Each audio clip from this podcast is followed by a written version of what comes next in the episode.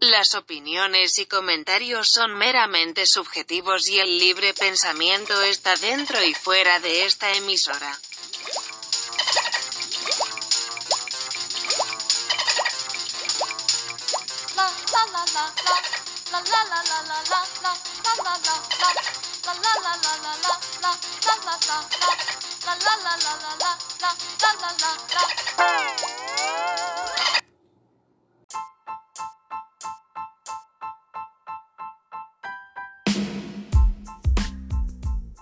Queridos pensadores, yo soy Brenda Zambrano y sean bienvenidos a un capítulo más en Radio Max, descubriendo el lenguaje de los signos. Muchísimas gracias por acompañarme una vez más. Si es la primera vez que nos escuchan, los invito a que nos sigan en todas nuestras redes sociales como arroba Radio Max en Instagram, Radio Max Oficial en Facebook y RT Max en Twitter, en donde subimos nuestro contenido todos los jueves. Hoy les aseguro que se la van a pasar muy bien. ¿Saben por qué? Pues porque hoy vamos a aprender figuras retóricas con nada más y nada menos que con música.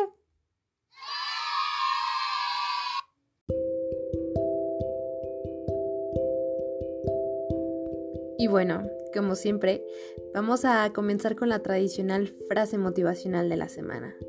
La música puede dar nombre a lo innombrable y comunicar lo desconocido.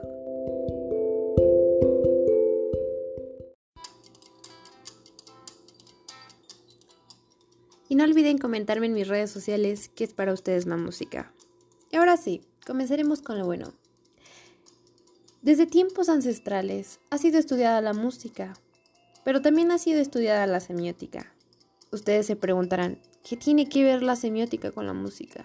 Bueno, dejen que termine de contarles. La semiótica trata de dar respuesta a las interrogantes de cómo el ser humano conoce, interpreta, entiende y transmite el conocimiento que tiene sobre el mundo que lo rodea. De acuerdo a un autor conocido, este define la semiótica como aquella que estudia todo aquello que pueda ser utilizado para representar algo de la realidad. Se puede tratar de una imagen, un sonido o incluso un gesto. La música contribuye activamente en la creación de esta realidad, de los grupos sociales a los que pertenecemos y de las identidades que asumimos en ella. La música es relevante socialmente porque le permite a la gente hacer cosas con ella. Podemos bailar con ella, nos entretiene y también nos inspira, además de poder gestionar nuestras emociones y comunicarnos con un colectivo. Mm, a ver si estoy entendiendo bien. Eh, ¿Estás diciendo que los signos dentro de la semiótica son como las canciones en la música? Sí, es una buena forma de verlo. Ahora veremos más a fondo un tema relacionado con la música y que también es imprescindible para entenderla, las figuras retóricas. Pero bueno, yo creo que la mejor forma de entender a la música pues es escuchándola, ¿cierto? Y lo prometido es deuda, así que pongan mucha atención.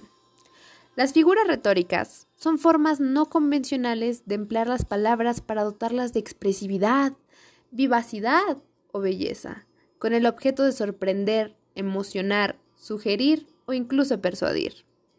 Veremos a continuación cinco figuras retóricas importantes y que siempre están presentes en la música. Necesito que pongan mucha atención para que puedan reconocerlas. Número 1. La metáfora. La metáfora es la relación sutil de analogía o semejanza que se establece entre dos ideas o imágenes. A continuación escucharemos una canción y necesito que reconozcan en dónde está esta metáfora.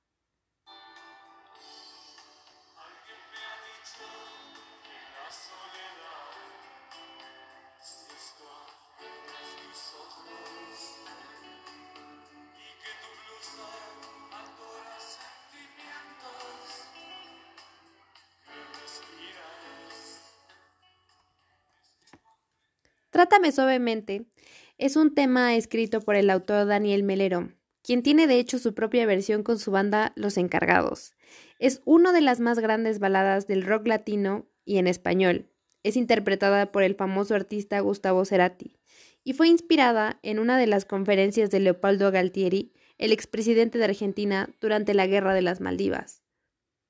De acuerdo a la música, y en el fragmento en el que dice, alguien me ha dicho que la soledad se esconde tras tus ojos y que tu blusa atora sentimientos que respiras, podemos deducir que se refiere a una persona, específicamente a una mujer, ya que se tiene un tono romántico, que esta mujer tiene una tristeza que se esconde detrás de su figura, en este caso de sus ojos, y podemos decir que la soledad no es algo palpable, es algo abstracto. Y es entonces ahí donde encontramos la metáfora. Número 2. Aliteración. La aliteración consiste en la repetición de un mismo sonido o sonidos similares, sobre todo consonánticos, de una misma frase u oración con la finalidad de producir cierto efecto sonoro en la lectura. Escucharemos la siguiente canción de Calle 13 con el título Atrévete. Veremos a continuación en qué partes encontramos la aliteración.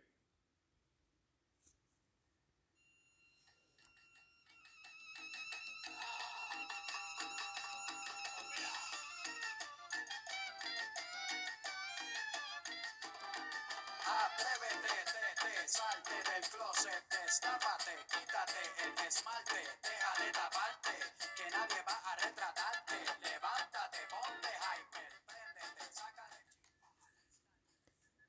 Atrévete es un ritmo de cumbia y es un riff de clarinete típico de la música tradicional de la costa caribeña colombiana. Hace algunos guiños a la cultura pop, entre ellos menciona Kill Bill, Street Fighter o la banda de Coldplay. Eh, esta canción hace una referencia a la literación en las últimas dos letras de cada frase.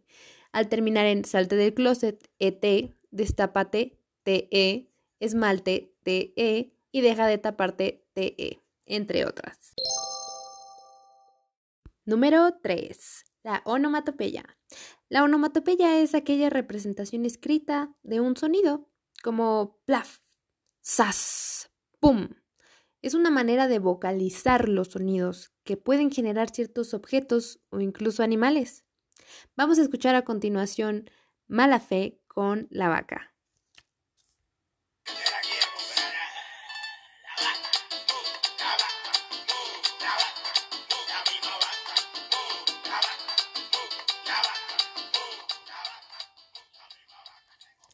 Realmente lo que hace alusión esta canción eh, hace referencia a una mujer que es codiciada por los vecinos y por la gente del barrio en el que vive esta mujer, ¿no? Si lo vemos de una manera metafórica eh, y le damos una interpretación que podamos comprender, pues podemos entender que esta mujer es muy codiciada por su belleza o tal vez por su inteligencia, por distintos atributos, al igual que una vaca es codiciada, ¿cierto? La vaca nos da productos como la leche, la mantequilla o el helado. Bueno amigos, estamos llegando a la mitad de nuestro programa, sin embargo no perdemos ese ímpetu para seguir comentando con ustedes esta noche. En el número 4 tenemos al hiperbatón. El hiperbatón es una figura literaria, como ya lo habíamos mencionado, en la que se altera el orden convencional de las palabras. Se puede dar una razón expresiva, en este caso se utiliza mucho en la poesía. A veces se ajusta la métrica, al ritmo o a la rima de la frase. A continuación vamos a escuchar un tema que me gusta mucho, es de Caifanes y se llama Nubes. Por favor presten mucha atención.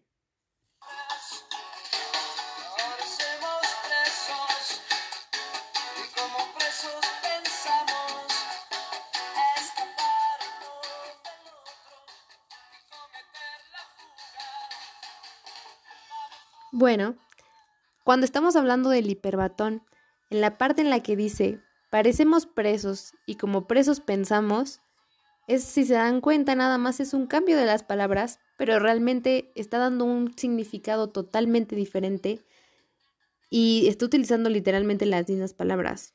¿Qué queremos entender con esto? Uno puede decir que puede parecer preso porque a lo mejor, mm, pues puede que esté desaliñada esa persona o puede que esa persona viva siempre encerrada, ¿no? Sin embargo, no es lo mismo pensar como un preso que ser un preso, ciertamente.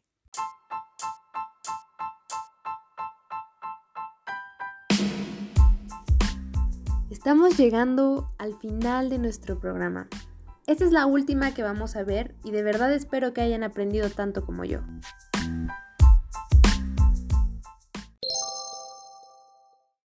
Número 5. La prosopopeya. La prosopopeya o también conocida como la personificación es un procedimiento retórico que consiste en atribuir cualidades propias de un ser racional o animado a otro inanimado. Vamos a escuchar a continuación este tema llamado Cobarde de Enjambre.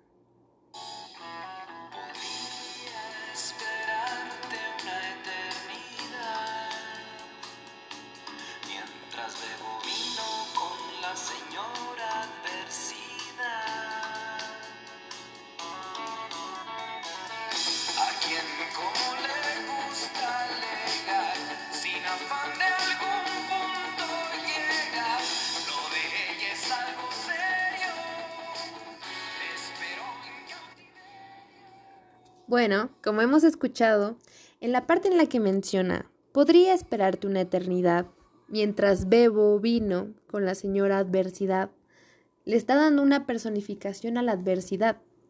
En este caso, la adversidad no es algo subjetivo. Está refiriéndose a que es una señora adulta con la que se echa unos drinks, se bebe un vinito y platica y alega como si fuera una persona, ¿no? Eh, esto es la prosopopeya, cuando nosotros le damos realidad, le damos vida a algo que es abstracto, algo que es impalpable. Cabe mencionar que este disco de, de Enjambre es muy conocido porque habla de un amor tan intenso que siente tanta envidia eh, el que está interpretando esta canción del aire y de la adversidad, ¿no? Este es un álbum súper conocido de ellos y que particularmente eh, menciona algo muy bonito, ¿no?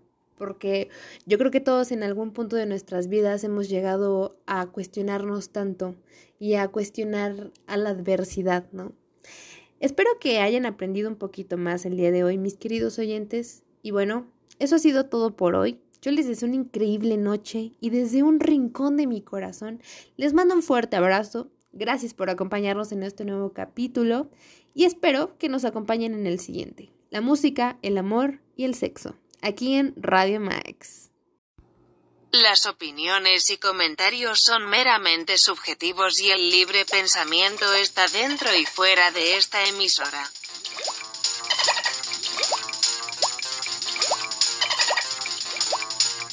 la la la la la la la la la la la la la